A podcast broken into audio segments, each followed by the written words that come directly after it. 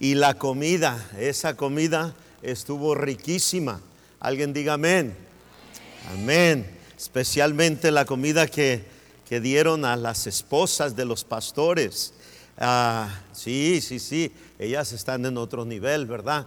Este, nosotros nada más allí como el chinito. ¿Cómo?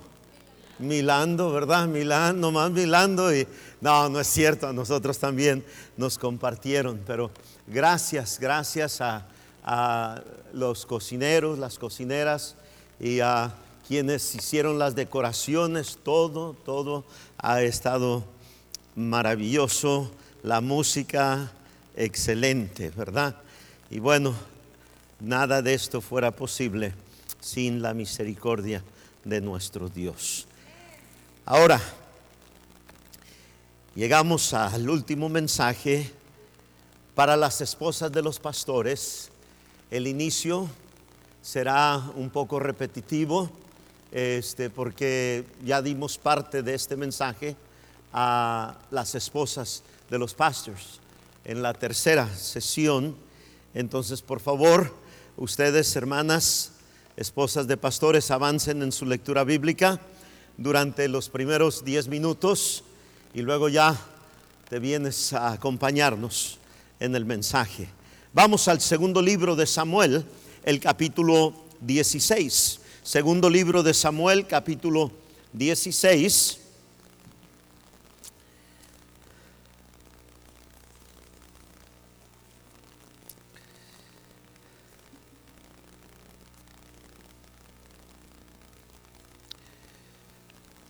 Cuando batallamos más para tener palabras de gracia que compartir a otras personas.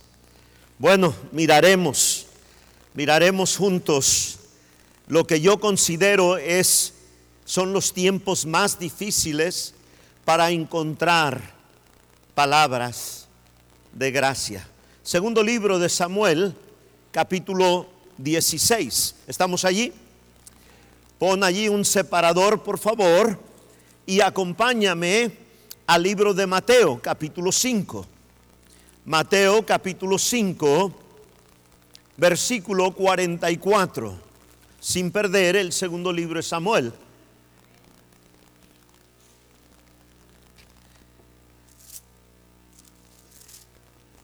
Mateo capítulo 5, versículo 44. ¿Estamos ahí? Podemos leerlo juntas, juntas ustedes en voz alta.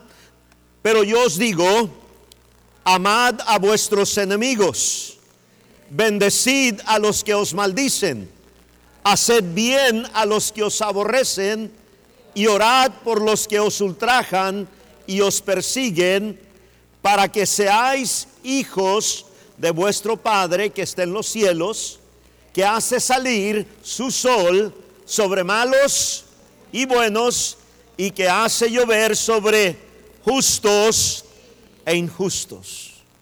Qué difícil es encontrar palabras de gracia cuando alguien nos maldice, cuando alguien nos persigue, nos ultraja, nos tratan mal. Qué difícil es encontrar palabras de gracia para aquellas personas que no solamente te tratan mal a ti, pero tratan mal a aquellos a quienes tú amas.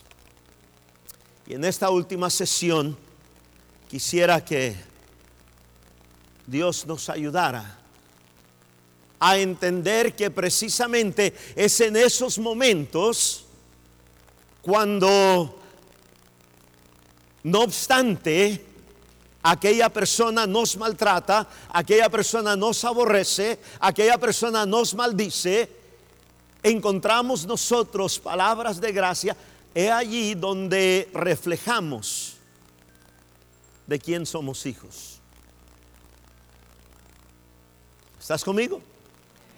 Dice allí el Señor Jesucristo una vez más en el versículo 45, cuando amas a tu enemigo, cuando bendices a los que te maldicen, cuando haces bien a los que te aborrecen y oras por los que te ultrajan y te persiguen, ahora, dice la escritura, manifiestas para que seáis hijos de vuestro Padre que está en los cielos.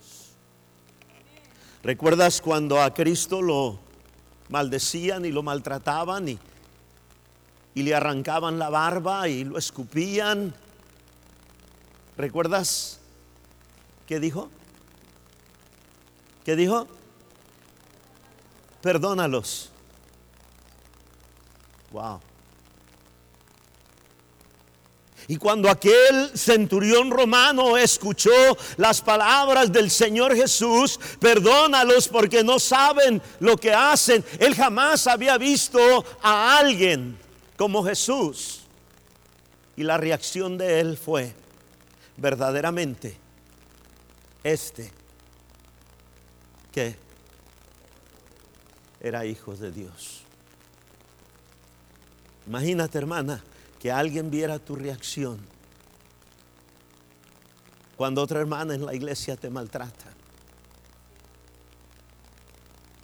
y viera tu reacción y diga, verdaderamente, esta es cristiana. Wow. Ahora sí, vamos por favor a la primera porción en Segundo libro de Samuel, capítulo 16. Aquí está entonces nuestro ejemplo. David viene huyendo de su hijo Absalón, viene saliendo de Jerusalén buscando alguna cueva donde esconderse, donde tener seguridad y, va pasando por este lugarcito, versículo 5, llamado Baurim. Versículo 5 dice, y vino el rey David hasta Baurim. ¿Estamos ahí, hermanas? Y he aquí salía uno de la familia de la casa de Saúl, el cual se llamaba Simei, hijo de Gera. Y salía, ¿cómo salía? Maldiciendo. ¿Qué más? arrojando piedras contra David y contra todos los siervos del rey David y todo el pueblo y todos los hombres valientes estaban a su derecha y a su izquierda y decía Simei maldiciéndole Fuera, fuera hombre sanguinario y perverso, Jehová te ha dado el pago de toda la sangre de la casa de Saúl en lugar del cual tú has reinado. Y Jehová ha entregado el reino en mano de tu hijo Absalón. Y hete aquí sorprendido en tu maldad, porque eres hombre sanguinario. Entonces Abisai, hijo de Sarbia, dijo al rey, ¿por qué maldice este perro muerto a mi señor el rey? Te ruego que me dejes pasar y le quitaré la cabeza. Y el rey respondió, ¿qué tengo yo con vosotros, hijos de Sarbia? Si él así maldice es porque Jehová le ha dicho que maldiga a David. ¿Quién pues le dirá por qué lo haces así? Y dijo David a Abisai y a todos sus siervos, he aquí mi hijo que ha salido de mis entrañas acecha mi vida, cuanto más ahora un hijo de Benjamín. Dejadle que maldiga, pues Jehová se lo ha dicho. Quizá mirará Jehová mi aflicción y me dará Jehová bien por sus maldiciones de hoy.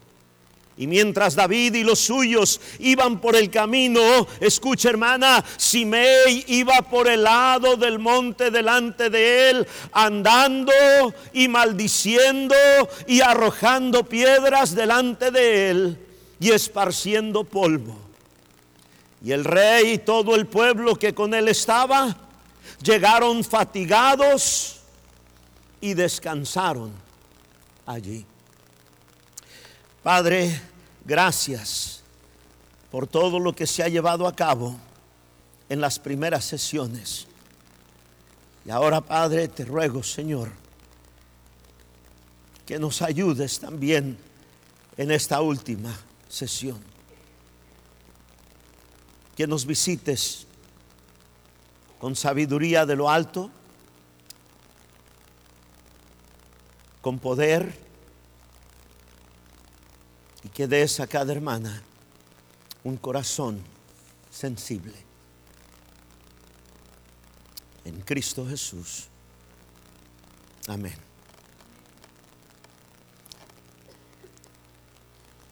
Sin duda has tenido la experiencia que David está atravesando. Alguien esparce polvo sobre tu testimonio, sobre el testimonio de tus hijos, el testimonio de tu marido. Alguien arroja piedras, saetas para herirte, para lastimarte, falsas acusaciones. En tu corazón tú sabes que lo que aquella persona está diciendo no es cierto. Y el Señor sabía que habríamos nosotros de atravesar situaciones como estas, por lo cual Él toma tiempo prácticamente en el inicio de su ministerio y nos dice exactamente cómo debemos hacer frente cuando esto suceda en nuestras vidas. Ama a tus enemigos. Ora por los que te ultrajan y te maltratan.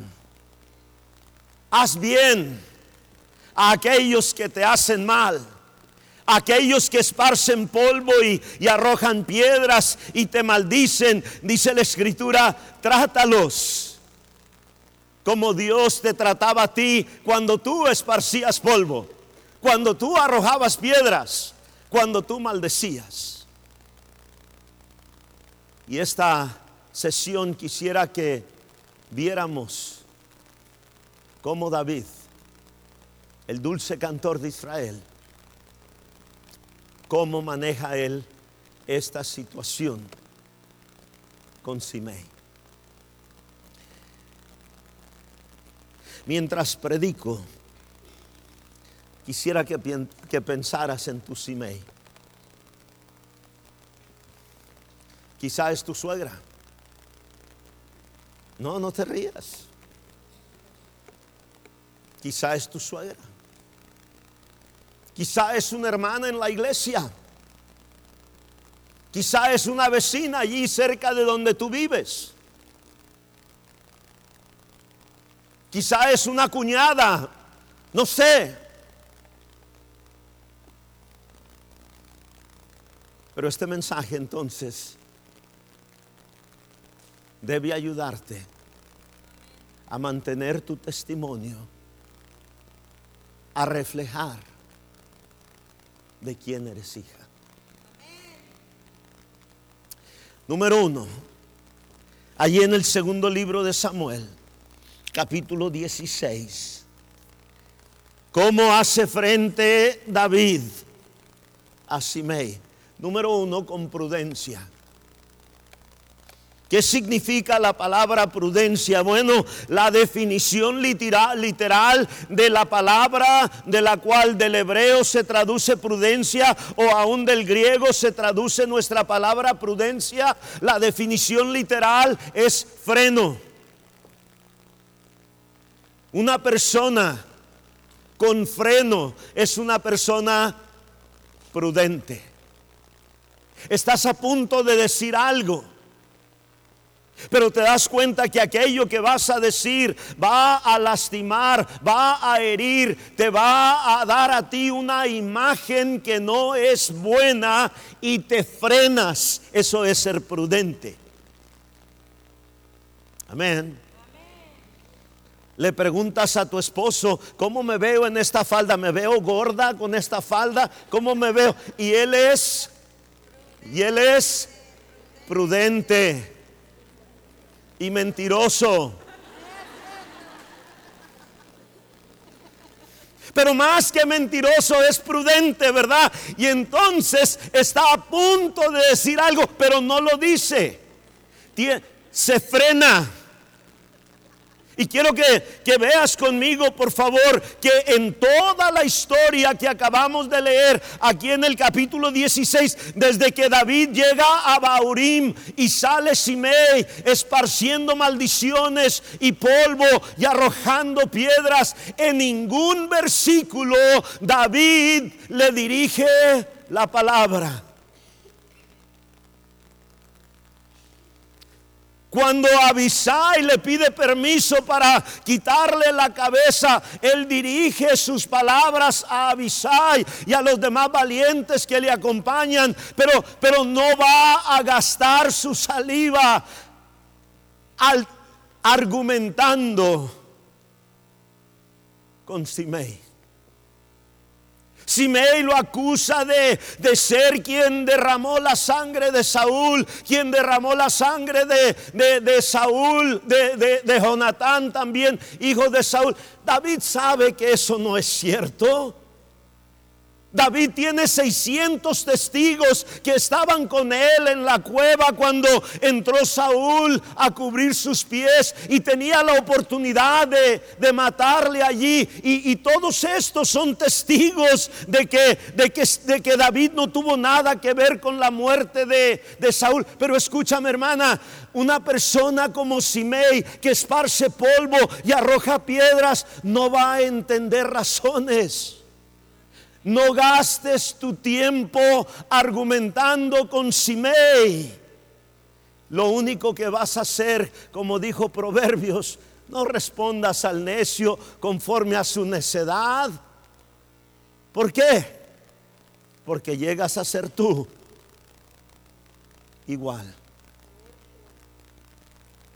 Imagínate a David al tú por tú con Simei.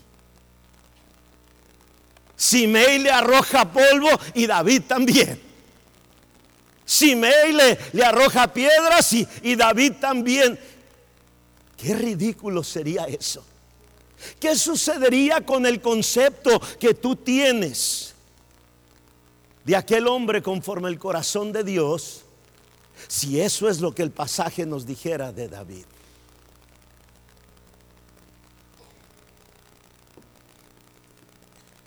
Número uno, cuando atravieses días, semanas, meses, atacada por Simei o por Simeya,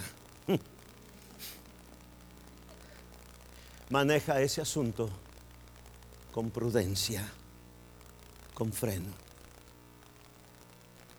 Número dos, y voy a pasar por alto algunas cosas aquí. Fueron siete mensajes que prediqué en mi iglesia sobre Simei y, no hay tiempo para predicarte los siete porque mi avión se va a las siete con diez minutos y en otras ocasiones se me ha ido el avión, pero ese es otro avión. Pero en segundo lugar, eh, nota por favor cómo hace frente a, a Simei. Versículo 6 dice la escritura, y arrojando piedras contra David y contra todos los siervos del rey David y todo el pueblo y todos los hombres valientes. Escucha esto, en la última parte, si tienes una pluma, subráyalo. Y todos los hombres valientes de David, ¿dónde estaban, hermana? ¿Dónde estaban? A su derecha y a su izquierda. Entonces, nota por favor, va a haber muchas ocasiones cuando habrá una cimeya, un cimei arrojando polvo y piedras y maldiciones. Un cimei. No pierdas visión de que a tu derecha y a tu izquierda tienes personas que te aman. Tienes personas que están orando por ti tienen personas que están dispuestos a recibir el polvo y recibir las piedras y recibir las maldiciones. Pero, pero ¿qué hace el diablo con algunas de ustedes, hermanas? Te enfoca tanto en tu simei que pierdes visión de aquellas personas que están a tu derecha y a tu izquierda.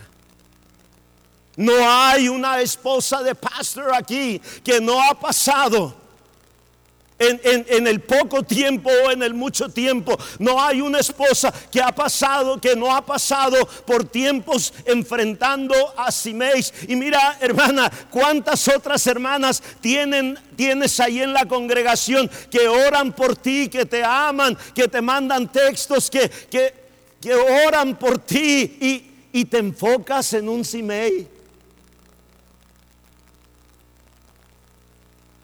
Lo que más poder le da a Simei no es el polvo, no son las piedras, no son las maldiciones. Lo que más poder le da a Simei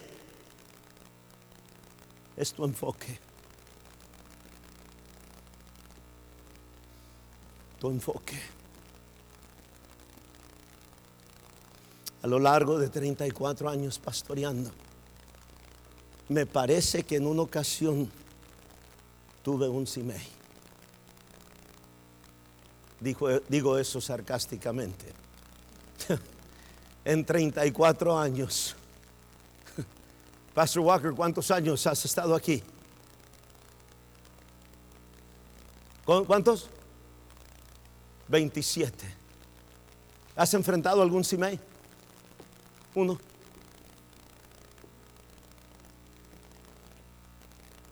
Y el diablo entonces quiere que te enfoques en tu cime. Y pastor, estarán las bancas llenas de valientes. Y el diablo quiere que te enfoques en Simei. Disculpa que te apunte a ti. Y el diablo quiere que te enfoques. Y, estás tú predicando y, Dios ha obrado en tu corazón y, tienes el, bosquejo que Dios te dio, que va a bendecir a, toda aquella congregación. Pero mientras te enfoques en tu Simei, estás frenado, estás limitado, no fluye.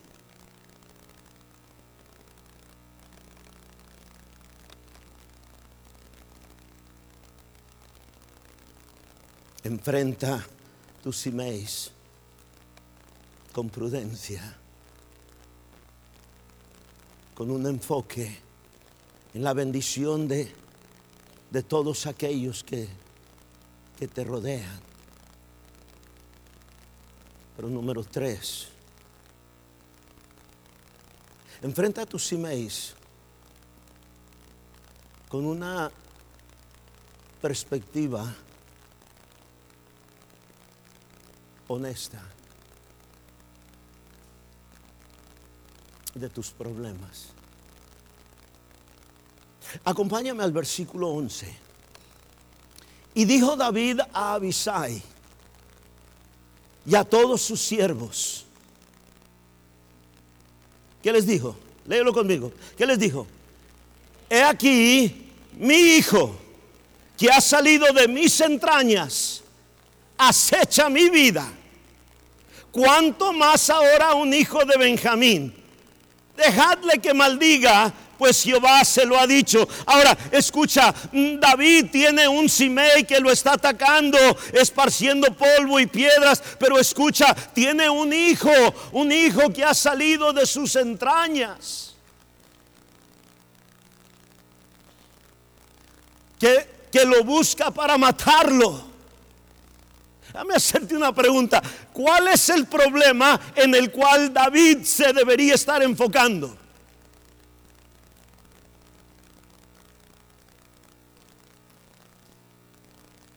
No se oye, hermana. Pienso que que debes tener suficiente saber. Aquí está Simei esparciendo polvo y acá está su hijo, su hijo, el que salió de sus entrañas, que acecha su vida, lo busca para más. ¿Cuál es el problema grande en el cual él se debería enfocar? Claro. Los Simeis vienen a nuestra vida en tantas ocasiones para distraerte, del problema principal en el cual tú deberías estar ocupada resolviéndolo.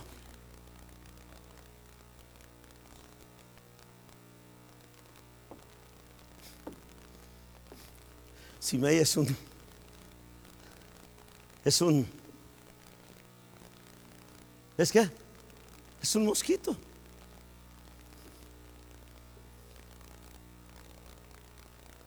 Hay problemas fuertes.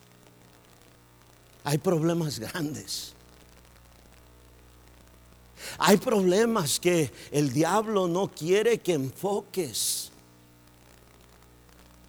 Porque allí es donde ganarías una, una tremenda victoria que no solamente te va a beneficiar a ti, pero esas grandes victorias van a, van a ayudar a tus hijos, van a ayudar a tu matrimonio, van a ayudar a tantas otras personas. Pero Él prefiere que te enfoques en Simei y hace que los Simei sean tan molestos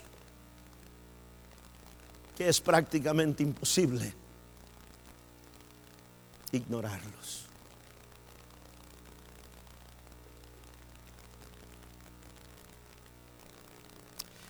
Acompáñame por favor al primer libro de Samuel. No pierdas tu lugar ahí en el segundo libro de Samuel. Pero acompáñame al primer libro de Samuel.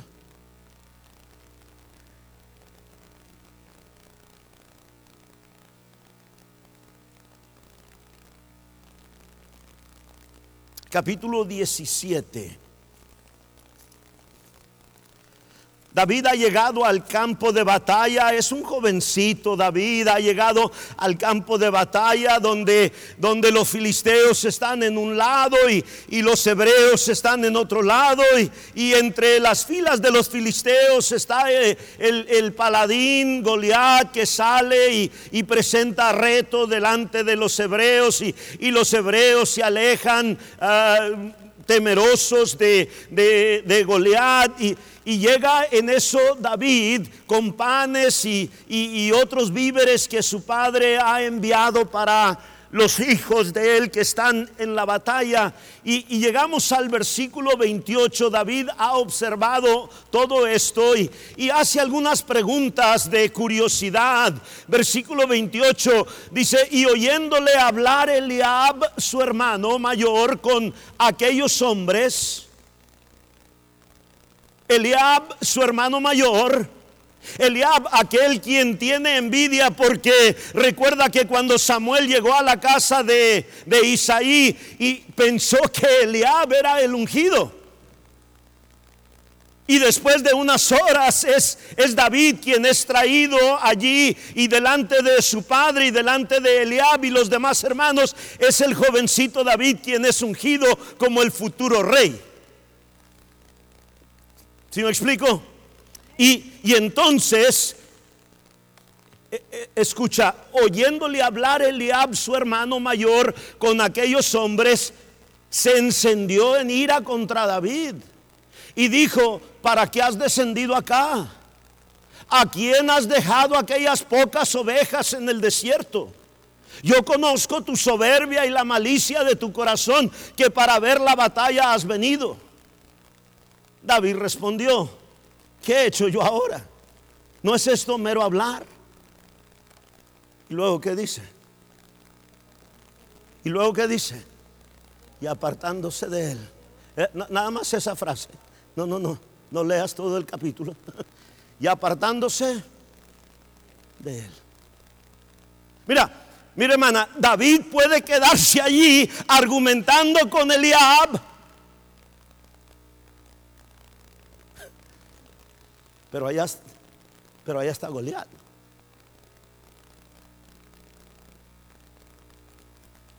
¿Argumento con Eliab o enfrento a Goliat?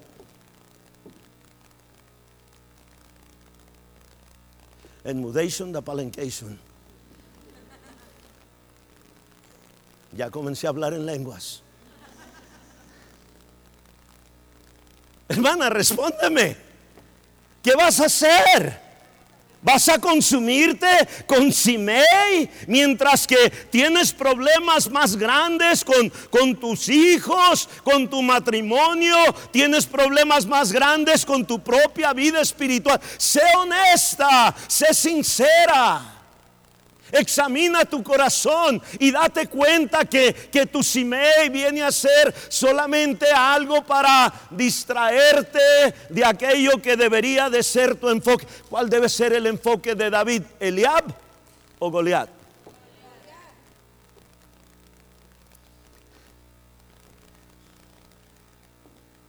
Y ahí está Eliab.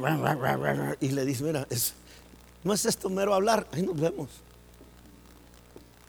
Y lo de, Pastor Walker lo deja hablando solo.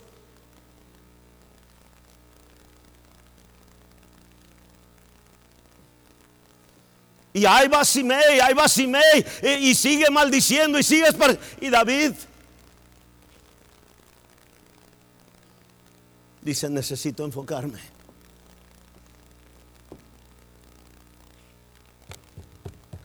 En lo que son mis verdaderos problemas.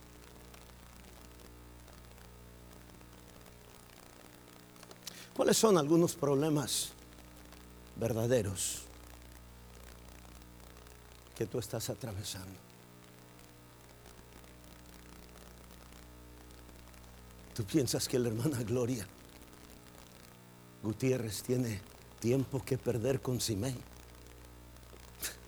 Dice, tengo una batalla que pelear con el cáncer. Tengo una batalla que pelear. Mi hijo está en la universidad, el otro está en el instituto bíblico, mi esposo es pastor de una iglesia. Tengo batallas más importantes que pelear.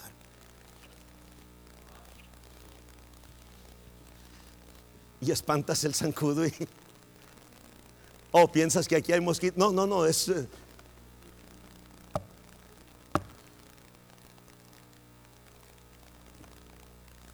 ¿Qué número vamos? ¿Tres, cuatro? No sé. Eh, salté algunos, pero eh, ah, sígueme por favor. El número que siga, ¿no? Ah, el cuatro, ok, dice la hermana que el cuatro.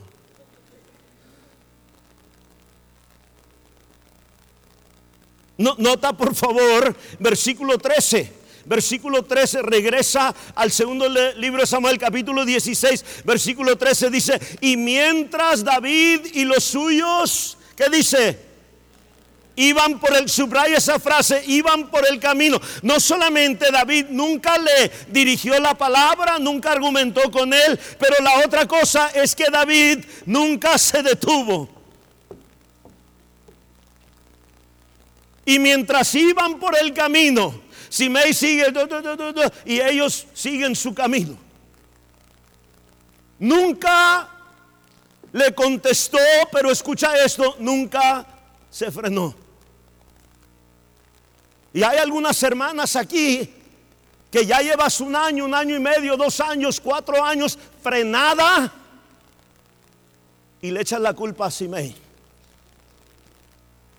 Simei no te frenó, tú te frenaste.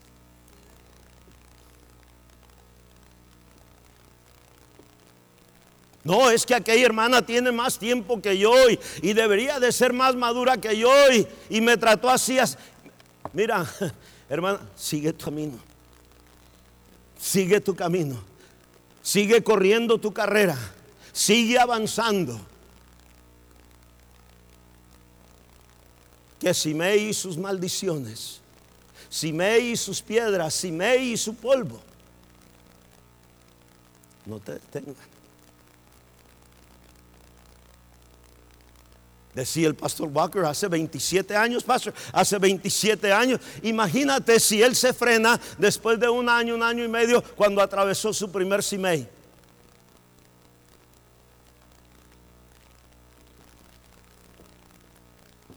Y tristemente, hermana, te pudiera dar testimonios esta tarde de buenos predicadores buenos siervos de Dios que ya no están en el ministerio porque se frenaron para enfocar a sus emails. No merece la pena. Nehemías ha regresado de donde él ha estado cautivo por años, ha regresado a Jerusalén para, para llevar a cabo el proyecto de construir de nuevo los muros que protegen Jerusalén. Y Gesem y Tobías y, y, otros enemigos vienen y le dicen, oye ven, vamos a reunirnos aquí en el Starbucks, vamos a tomarnos un café. Todo esto está en el hebreo. ¿Y qué le contestó Nehemías? Hago una gran obra. ¿Y qué? Alguien, alguien que lea su Biblia. ¿Y qué? Y cesaría. Y cesaría. Si tomo mi tiempo para ir a tomarme una taza de café contigo en Starbucks. Hermana esposa de pastor, hermana esposa de diácono, hermana maestra de escuela dominical encargada de guardería, no sé qué haces tú en tu iglesia.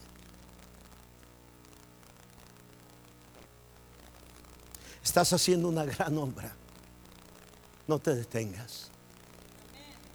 No te frenes. No dejes que esos mosquitos te irriten al punto de dejar de hacer la gran obra que Dios ha puesto en tus manos.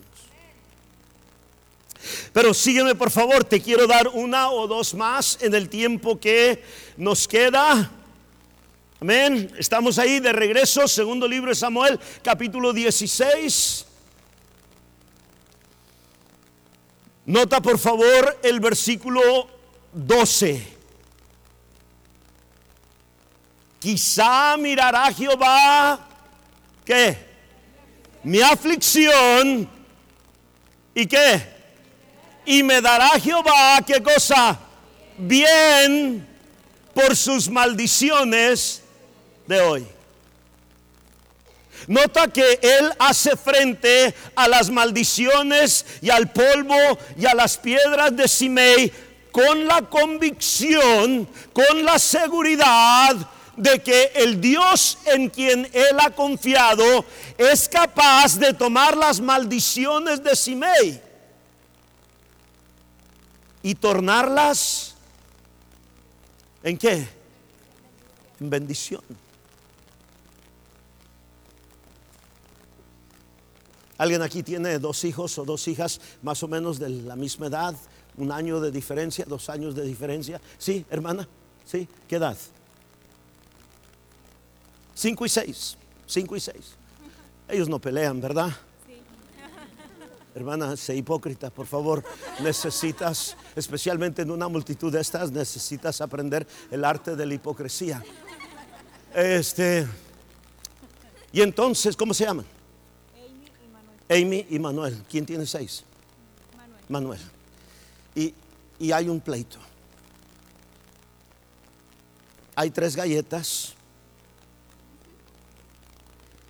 Y la hermana les dijo, comparte. Y Manuel se las comió todas. Disculpe, hermana. Soy profeta. Ok. Y viene Amy llorando a su mamá y le dice, mamá, Manuel, Manuel, Manuel se comió las tres galletas. ¿Por qué viene con mamá?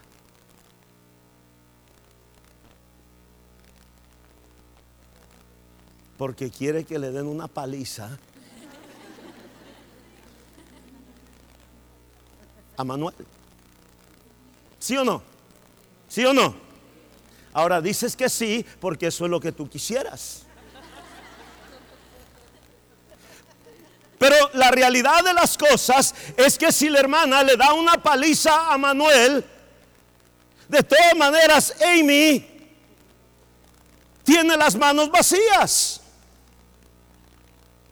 Entonces, ¿de qué le sirve a Amy que la hermana le dio una paliza a Manuel. Pero eso es lo que tú quieres que Dios haga con tu Simei.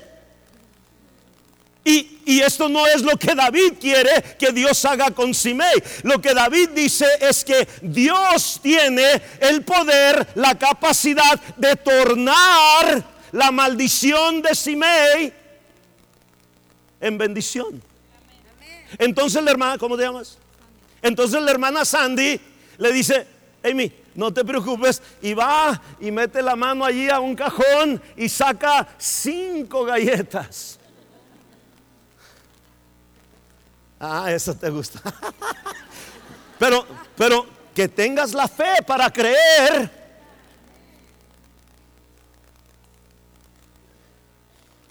Que tengas la fe para creer que el Dios que salvó tu alma de una condenación eterna en el infierno, es capaz de extender su mano y sacar bendición. Y decir, aquí está.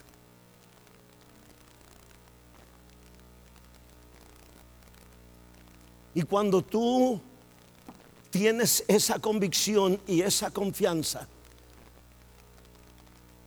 las maldiciones y el polvo y las piedras de los simeis. Sabes tú que únicamente son una oportunidad. ¿Estás conmigo? Para que el Señor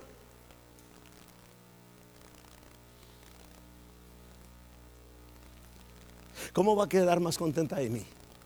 ¿Con la paliza a Manuel? ¿O con las... Oh, va a agarrar las cinco galletas, va a voltear y va a ver a Manuel y dice, lero, lero.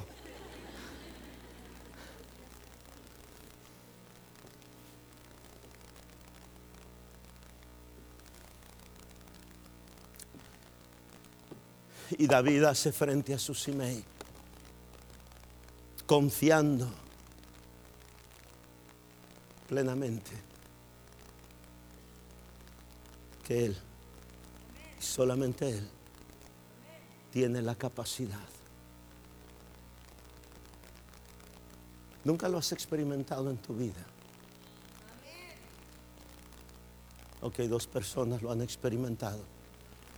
Y es, es, la realidad, hermano, de que no son muchos los creyentes que le dan al Señor la oportunidad de tornar maldición en bendición. Porque pronto queremos nosotros tomar cartas en el asunto. Oh, que aquellos que hemos tenido la confianza de creer en que su sangre es poderosa para salvarnos, también Él es poderoso para cambiar nuestras maldiciones en bendición. Acompáñame, por favor, a una historia que sin duda David conocía bien. Génesis capítulo 50. Génesis capítulo 50.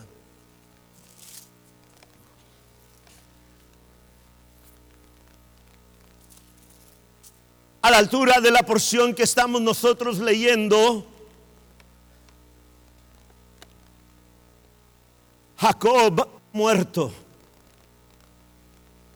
Versículo 15.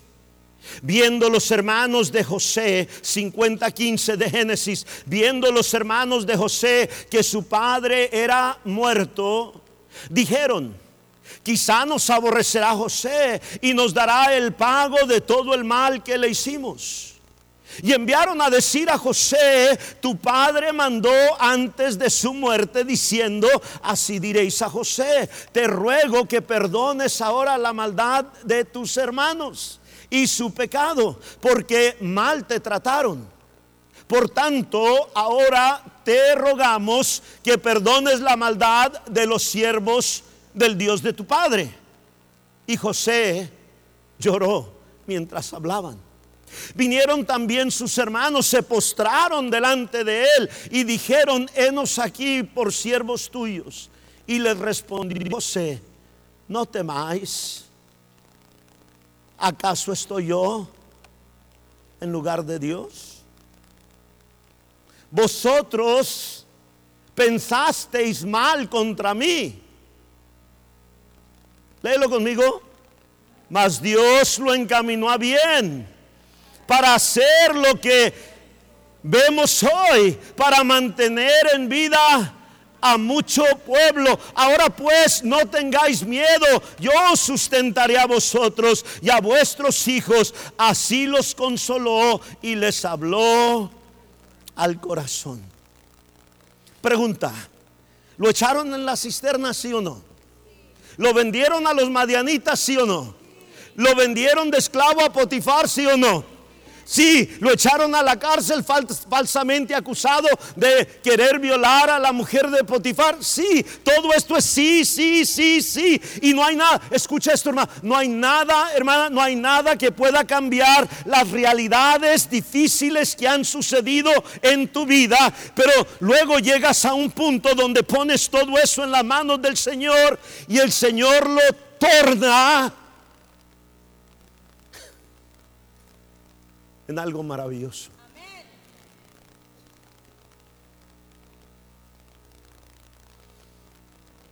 Y José dice, sí, es cierto. Tú pensasteis, tú pensasteis mal contra mí. Pero Dios, pero Dios,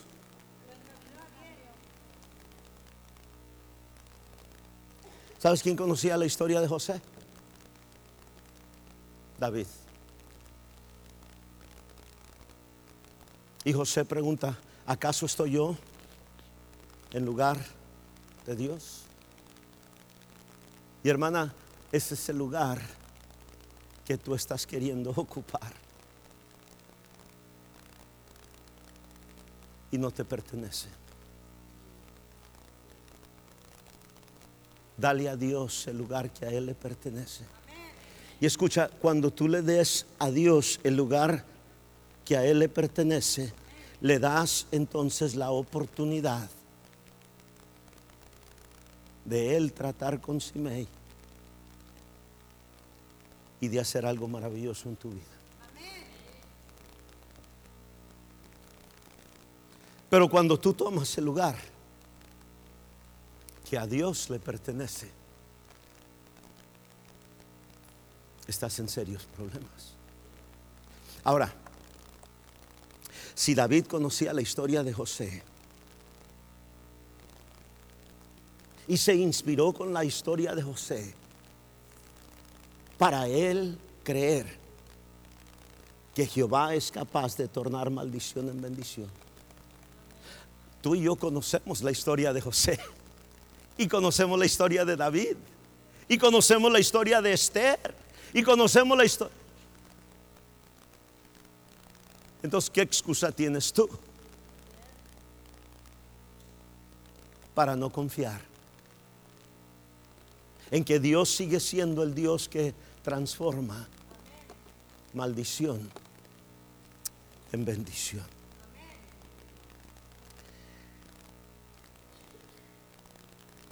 Déjame darte una más y terminamos.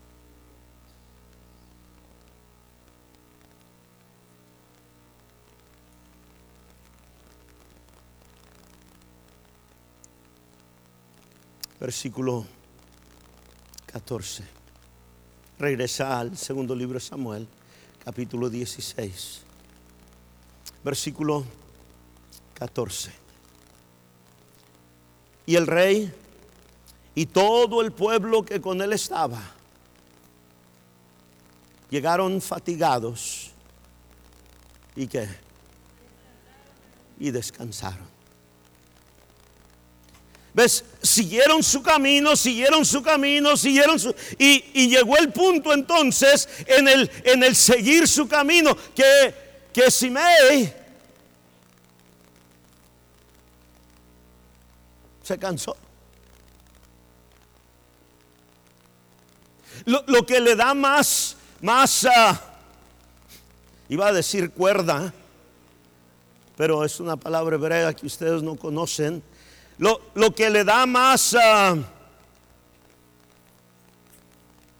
cuerda a, a Simei es cuando Simei ve que te molesta. Cuando ve que, que ha puesto el dedo en la llaga. Pero David sigue caminando y, llega el punto, y no sabemos cuándo, pero llega el punto en que, en que Simei se regresa a Baurín. Y más adelante, ¿qué dice que encontró David? ¿Qué? Descanso. La palabra de Dios nos enseña que el que busca venganza nunca tiene descanso. Y el que confía en Dios es encuentra descanso. Venid a mí, dijo el Señor, todos los que estáis trabajados y cargados, y yo os haré descansar. Toma mi yugo sobre vosotros y aprended de mí que soy manso y humilde de corazón. Ese es David frente a Simei, manso y humilde de corazón. Y hallaréis, y hallaréis descanso para vuestras. La única razón que David llega al punto de descanso es porque siguió adelante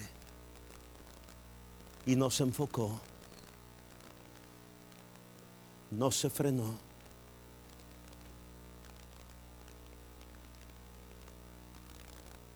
Y llegó fatigado y descansó. Nuestras iglesias están llenas de gente fatigada sin descanso.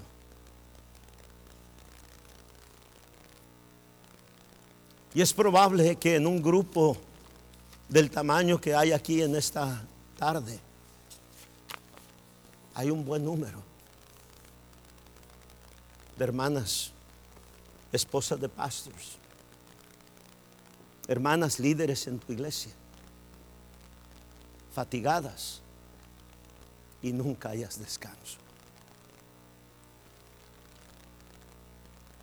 Porque en tu corazón hay rencor hay resentimiento, hay, hay el deseo de quitarle la cabeza a tres, cuatro.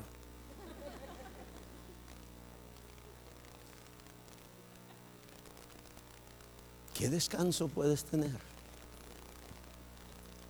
Oh, dice el Señor, venid a mí. Aprended de mí, que soy manso y humilde de corazón. Y hallaréis descanso. ¿Por qué no abandonas tu banca? Si Dios te habló en la primera sesión, segunda, tercera, en esta sesión, ¿por qué no abandonas ahí tu asiento y vienes aquí al altar y, y le pides al Señor, ayúdame? Sí, de una vez, hermana, de una vez, sí. Ya estabas de pie para que te vuelves a sentar. Señor, ayúdame con mi Simei. Es más, ven a orar por tu Simei.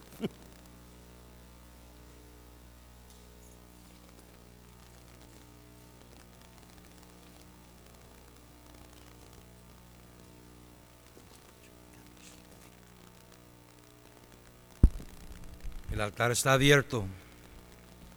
El Señor ha hablado, nos ha mostrado nuestra debilidad. Tiempo es a buscarle a Él.